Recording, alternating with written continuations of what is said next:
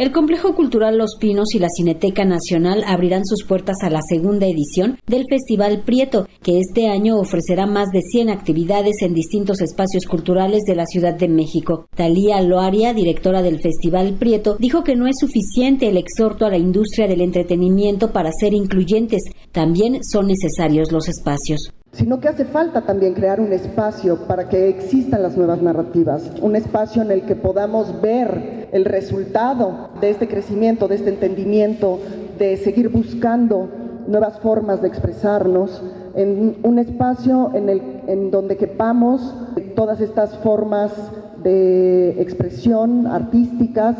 que no solo es suficiente con estar incidiendo en los espacios que ya existen, para hacernos conscientes, invitando a la comunidad en general, a la comunidad de los medios del entretenimiento, de la comunicación y de la cultura a aprender sobre cómo funciona el racismo, cómo funciona este sistema racista Conferencias, obras de teatro, actividades enfocadas al reconocimiento de la diversidad, talleres, conciertos y venta de productos, además de una charla especial con infantes a cargo de Tenoch Huerta, forman parte de la segunda edición del Festival Prieto, que además tendrá sedes como la Fábrica de Artes y Oficios Faro de Oriente y Utopía Mellehualco. El Festival Prieto crece en esta edición. Nos pusimos un gran reto que fue hacer crecer el festival. Nuestra primera edición fue muy pequeña en el Faro Cosmos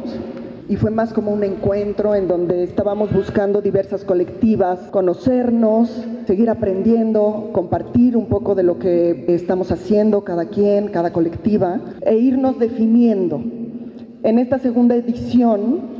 nos dimos cuenta en este camino de la lucha antirracista este año la Secretaría de Cultura Federal apoyará al Festival Prieto y lo hará con el Complejo Cultural Los Pinos y la Cineteca Nacional, donde se ofrecerán propuestas de los semilleros creativos como la obra Me Gritaron Negra de la poeta peruana Victoria Santa Cruz y también la pieza Me Gritaron Indio. Durante la conferencia de prensa, Esther Hernández, directora de vinculación cultural de la Secretaría de Cultura Federal, detalló las razones para apoyar al movimiento Poder Prieto a una organización, a un colectivo como Poder Prieto, que tiene esta perspectiva antirracista, esta perspectiva también de inclusión de todas las personas, de todos los agentes culturales, los artistas que han sido excluidos o que fueron excluidos durante muchísimos años de los circuitos del arte. Empezaron con el tema fundamentalmente de audiovisual, de televisión, de cine, el Festival Prieto tendrá lugar del 25 al 28 de mayo. La programación puede consultarse en las redes sociales de las Secretarías de Cultura Federal y Local.